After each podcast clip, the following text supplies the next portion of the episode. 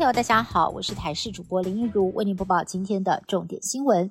本周六就是投票日了，中国商务部却在这个时候宣布，研究扩大终止 ECFA 早收清单的关税减让。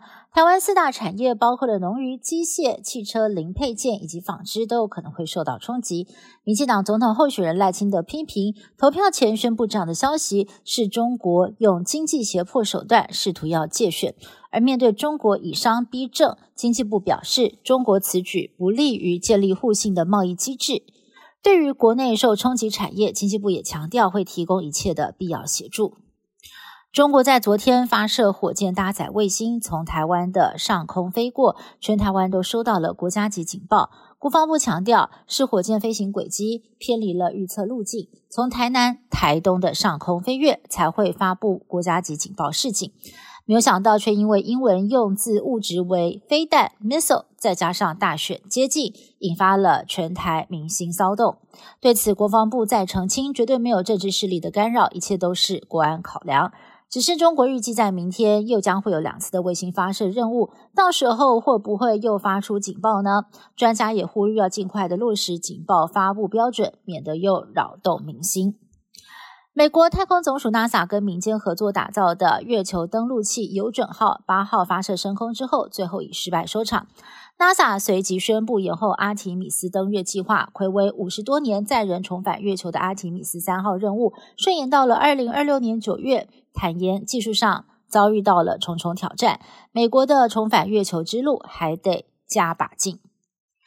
美国国防部长奥斯汀住院疑云越演越烈。五角大厦在九号表示，奥斯汀是为了治疗射护腺癌住院。二十二号接受射护腺切除手术的时候，甚至接受了全身麻醉。不只是美国大众，就连美国总统拜登都是九号才得知奥斯汀罹癌的消息。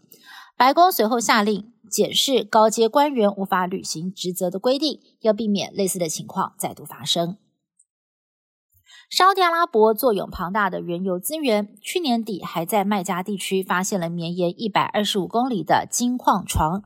根据估计，金矿蕴藏量一百五十万盎司，总价值达到惊人的一千五百五十兆台币。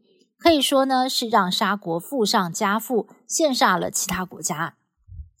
美国官方统计，去年从美国南边非法进入美国的中国移民人数高达了三万多人。是先前十年总数的一倍。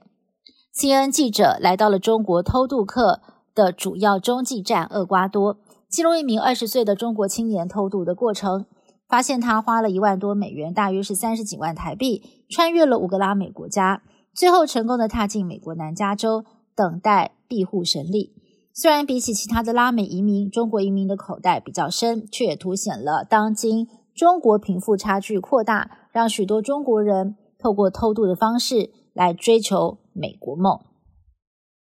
一年一度的美国消费性电子展登场，各式各样的家电是一大亮点。美国有厂商开发了咖啡机器人，能够做各式各样的饮料，而且口味不会输给真人调制。三星则是推出了升级版的管家机器人，不过最吸睛的还是 LG 的全球首款商用透明电视。透明模式的画面宛如在空中漂浮，不论是观看节目或者是做动态摆设，都是感官的响宴。以上新闻由台视新闻部制作，感谢您的收听。更多新闻内容，请您锁定台视各界新闻以及台视新闻 YouTube 频道。